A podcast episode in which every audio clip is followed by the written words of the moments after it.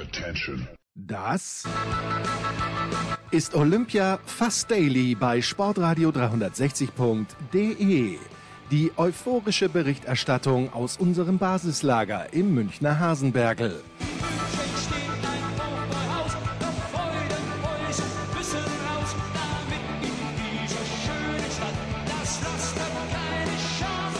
Rasende Abfahrer in Garmisch.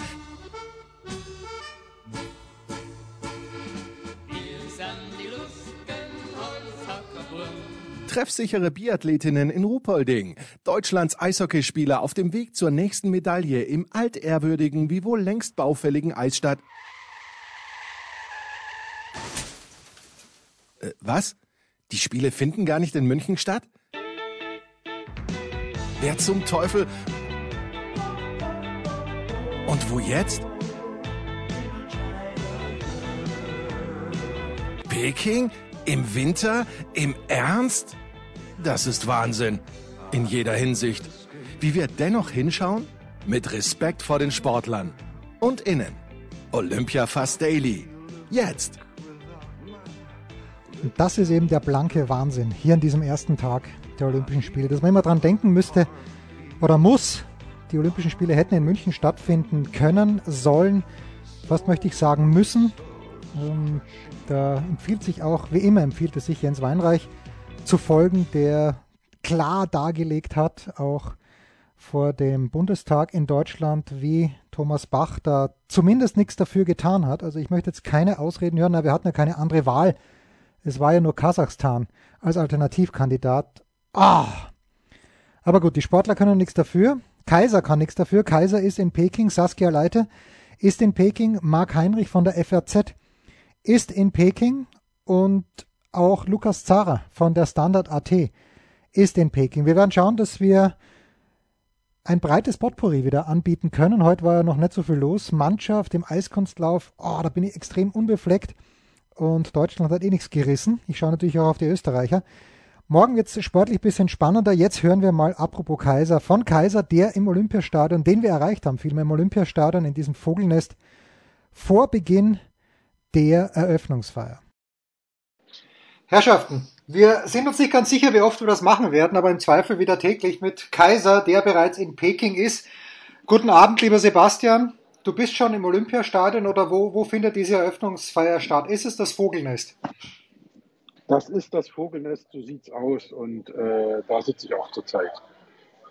Zuschauer exakt null, also sind nur Funktionäre des IOC wahrscheinlich dort und äh, die Journalisten.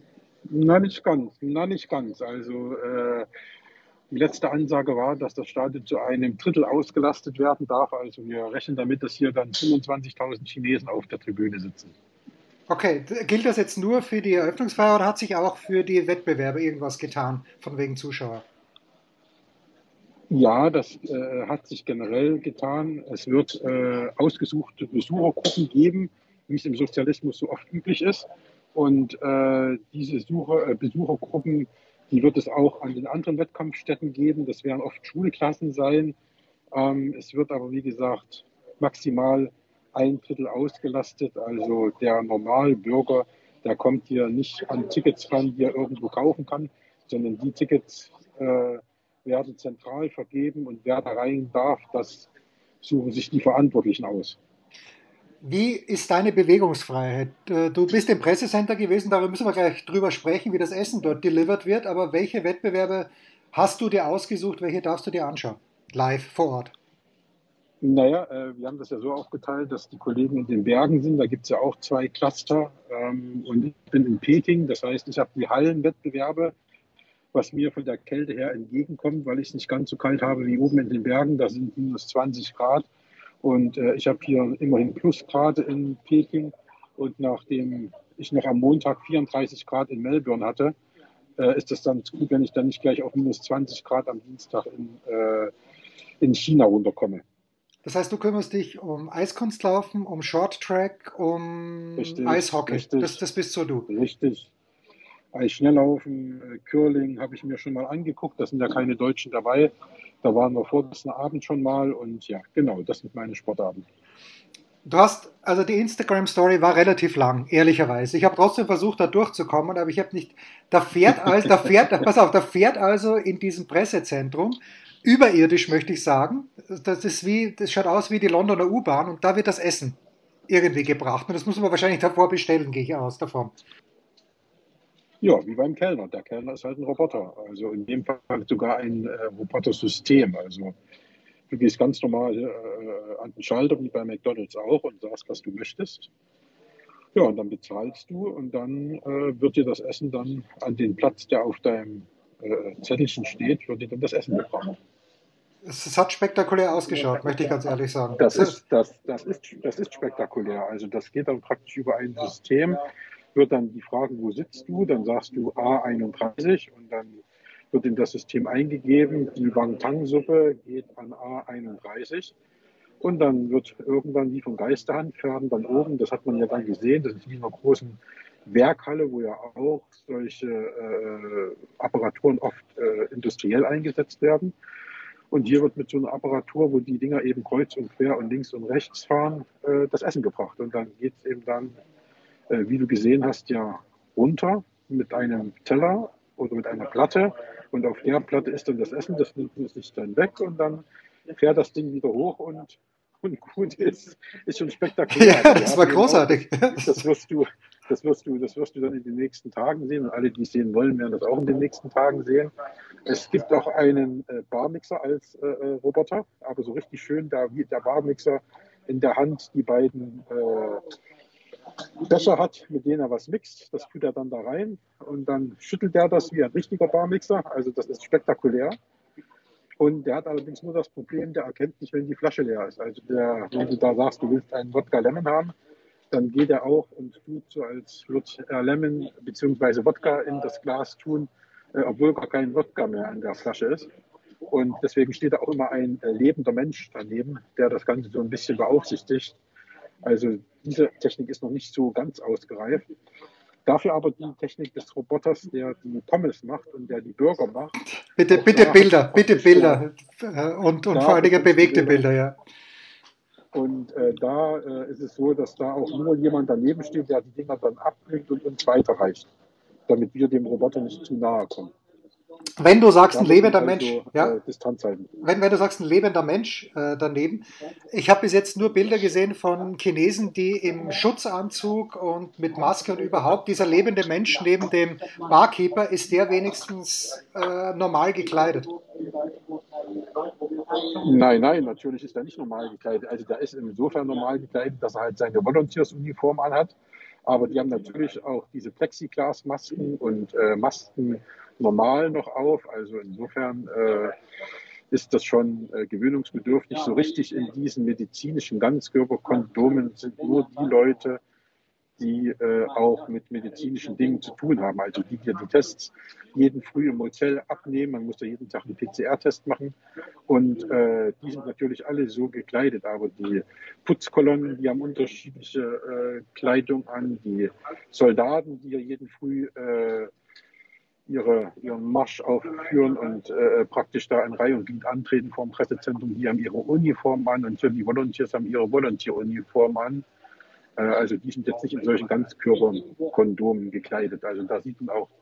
Wie, wie schlimm ist es für dich jetzt in Sachen Bewegungsfreiheit? In Melbourne hatte ich schon den Eindruck, wir haben ja gesprochen drüber, die lässige Ballonfahrt, das war schon fast so wieder wie das richtige Leben. Äh, ist es für dich jetzt schlimm im Moment? Äh, wie sind die Arbeitsbedingungen? Die Arbeitsbedingungen sind äh, ja schwierig. Also es ist so, dass äh, man zwar tolle Hotels hat, das muss man sagen. Also da passt alles. Das ist super mit dem Essen. Äh, das ist klasse. Es ist sau billig. Also ich habe nie bei Olympia so billig gegessen und getrunken. 0,5 Liter äh, Flasche Cola, 70 Cent. Davon kann man, glaube ich, in Deutschland nur träumen. Selbst im Supermarkt. Ähm, und das ist alles klasse. Das Internet funktioniert. Man braucht natürlich einen VPN-Tunnel, weil man sonst auf die meisten europäischen Homepages nicht zurückgreifen kann. Und äh, im Pressezentrum ist es auch so, dass man relativ viel Platz zum Arbeiten hat. Und äh, das ist alles soweit okay, aber du kannst halt nirgendwo hin, außerhalb dieser Blase. Ne? Also das ist so ein bisschen wie der Blick aus dem Gefängnis raus. Also wir sind abgeriegelt. Teilweise haben auch einige Hotels äh, Stacheldraht auf den, auf den Umrandungen. Und das ist nicht, damit man nicht reinkommt, sondern das ist, damit man nicht rauskommt. Ja, okay. Und das ist halt, das ist halt, das ist halt für äh, die meisten, die hier sind, ein ungewöhnliches Gefühl. Ich, meine, ich bin im Sozialismus aufgewachsen, also für mich ist das eher so eine Reise in meine eigene Vergangenheit äh, mit den Restriktionen. Aber das ist schon kurios, wenn du im Bus praktisch vom Hotel dann zum Pressezentrum fährst und dort äh, weißt, äh, dich trennt zwar die Busscheibe nur von der Außenwelt, aber du darfst weder in dieses Restaurant, was du da siehst, noch darfst du ins Museum der Kommunistischen Partei, an dem du vorbeifährst, noch kannst du mit den Menschen, die du auf der Straße siehst, äh, irgendwie in Kontakt treten, weil du da nie hinkommen wirst. Also du bleibst in dieser Blase. Und das, äh, was sie allerdings dann gut gelöst haben, also das Glück im Unglück ist, dass der Security-Check, den es ja bei Großveranstaltungen immer gibt, im Hotel stattfindet. Und das erste Mal ist es okay. eben so, dass du nicht den Security-Check hast, wenn du ins Hotel reinkommst, sondern du hast den Security-Check, wenn du das Hotel verlässt. Und äh, dann wartet vor der Tür der Bus. Und dann bist du aber schon in dieser Blase. Das heißt, du hast weder an den Menus noch an den, äh, noch im Pressezentrum hast du noch mal irgendwo einen Security-Check. Du hast nur einen relativ laschen auch Security-Check morgens, wenn du praktisch das Hotel verlässt. Okay. Das ist alles. Und das finde ich, dass das gut organisiert ist. Aber ansonsten natürlich, wenn du weißt, du kannst abends nirgendwo dich mit Kollegen treffen, du kannst nirgendwo hingehen, das ist schon heftig. Also du kannst ja nicht mal mit ins eigene Hotel nehmen und sagen, wir setzen uns hier zusammen und essen hier, weil wenn du zum Restaurant im Hotel gehst, dann musst du erstmal die Zimmernummer angeben. Und wenn du dann nicht Hotelgast bist, dann hast, dann hast du da nichts zu suchen. Das ist schon gewöhnungsbedürftig. Okay. Wie wird das sein, wenn, äh, also heute die deutschen Fahnenträger werden gleich gewesen sein, Francesco Friedrich und äh, Claudia Pechstein. Äh, gab's, gab's oder gibt es da eine Möglichkeit, mit denen zum Beispiel zu reden? Oder wie wird das dann beim Eishockey sein, wenn du in der Halle bist? Wirst du überhaupt die Chance haben, mit Toni Söderholm oder mit irgendjemand da Kontakt zu haben oder ist das alles digital? Nein, das ist, nicht, das ist nicht digital. Es gibt Mixed Zones ganz normal, wie bei den anderen Großveranstaltungen auch und wie es auch vor Corona war. Und da kann man auch schon mit ihnen reden. Das konnte man auch schon in den letzten Tagen äh, beim Eisschnelllauf äh, mit Claudia Pechstein oder auch beim Eishockey äh, haben Kollegen mit äh, Spielern gesprochen oder auch beim Eiskunstlauf war ja heute schon der Teamwettbewerb. Da haben äh, Kollegen schon mit äh, dem einen oder anderen sprechen können in der Mixzone. Das ist wie immer eigentlich. Was ähm, neu ist, war eben, dass die Pressekonferenz der Fahnenträger, der deutschen Fahnenträger, muss man sagen, digital war. Andere Länder haben sich anders entschieden, die haben das physisch gemacht. Äh, die Kanadier waren zum Beispiel bei uns im Pressezentrum, die Neuseeländer waren bei uns im Pressezentrum. Da konnte man sich richtig in die Pressekonferenz reinsetzen. Äh, das war bei den Deutschen nicht so. Und, äh, aber man konnte natürlich ganz normal mit ihnen, wenn man sie kennt, halt äh, ja, da gibt es schon Mittel und Wege, dass man sie halt anruft und sagt, können wir noch mal kurz reden, wir brauchen was Eigenes von dir, wir wollen nicht nur das haben, was jetzt jeder hat und dann ist das, wenn man das braucht und wenn man das möchte und man die Leute gut kennt, wie sonst auch im Journalistenleben außerhalb von Corona, äh, auch möglich. Wenn die mit dir reden wollen, dann gibt es da auch Mittel und Wege, klar. Zwei schnelle Fragen noch, Sebastian. Wenn der ja. neuseeländische Fahnenträger eine Pressekonferenz gibt, in welchen Sportarten ist Neuseeland denn überhaupt vertreten? Sind die nur Short-Tracker? Haben die Bobfahrer? Ich habe keine Ahnung. Weißt du das? Das kann ich dir so aus dem Stegreif nicht sagen. Ich kann dir aber sagen, äh, dass ich tatsächlich schon äh, Neuseeländer hier gesehen habe. Und äh, ich habe Australier gesehen, die haben Curling gemacht. Aber Neuseeland hat, äh, wenn ich das richtig sehe, auch nicht allzu viele Athleten dabei. Ich gucke jetzt gerade mal nach, weil ich jetzt zufällig am Laptop sitze. Da kann ich dir sagen, es sind 15 Athleten, die hier dabei sind. Sechs Frauen und äh, neun Männer. Und die starten im Alpin, da ist eine Frau dabei. Im Biathlon ah, natürlich. Ah, Alice Robinson. Was rede ich denn? Natürlich. Dann haben wir, dann ja. haben wir neun Starter insgesamt im Freestyle-Skiing. Dann haben wir drei im Snowboard und, eine Eis, und einen Eisschnellläufer. Also äh, insofern das ist die neuseeländische Delegation, die ist mit 15 Leuten schon ja, relativ stark, muss ich sagen, für ein Land wie Neuseeland. Ja, gar nicht schlecht. Alice Robinson, wie kann ich die vergessen? So eine abschließende Frage jetzt, wenn jetzt gleich die Eröffnungsfeier gewesen sein wird, Sebastian, Gibt es irgendeinen Show-Act, den ich als alter Europäer kennen würde oder ist das eine sehr chinesische Veranstaltung? Das kann ich dir gar nicht sagen, weil das die kürzeste Eröffnungsfeier aller Zeiten wird. Also die ist mit 105 so. Minuten terminiert. Das gab es also noch nie. Also sonst dauert die alleine im Sommer natürlich viel länger als im Winter. Der Einmarsch der Nationen stundenlang. Ähm, das wird jetzt auch anders sein, auch weil viele natürlich mit ganz wenigen Sportlern nur kommen. Aber von den Deutschen sind, glaube ich, auch nicht allzu viele aus den Bergen runtergekommen. Und äh, da muss man jetzt mal gucken, wie das ablaufen wird. Also ich bin mir da auch noch nicht sicher, aber es ist mit Sicherheit äh, ja eine chinesisch gefärbte Veranstaltung, wie wir es aus sozialistischen Zeiten kennen, mit äh, großen Bildern, die irgendwo äh, entstehen werden, sei es digital, sei es durch die paar Menschen, die auf der Tribüne sitzen, also dieses große Publikumswirksame mit Taschenlampen oder mit Tü Tüchern halten und so, wo dann diese imposanten Bilder äh, entstehen. Das wird es natürlich so nicht geben. Aber wir haben auch schon so ein paar Taschen auf unseren Plätzen liegen. Da bin ich mal gespannt, was drin ist. Da habe ich noch nicht reingeguckt. Vielleicht sollen wir auch ein bisschen mitmachen, keine Ahnung. Äh, jedenfalls ist es so, dass äh, ich da schon so ein typisch ja, martialisches Werk erwarte mit chinesischer Kultur ein bisschen.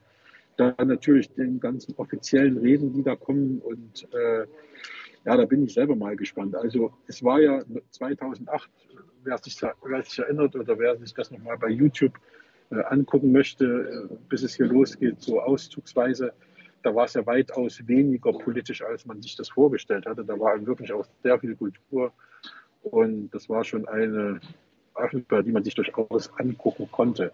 Die, war, die fand ich jetzt nicht überragend, aber äh, das ist ja halt eine einfache Geschmacksfrage. Ja, man muss sich immer mit London 2012 messen lassen, egal ob Eröffnungs- oder Schlussfeier. Das ist schwierig. Das und das, ist schwierig. da kann man nicht gewinnen. Sebastian, ich danke dir. Da kann man schwer gewinnen. Genau. Ja, ich, ich danke dir. Bis vielleicht morgen, im Zweifel, ja, morgen.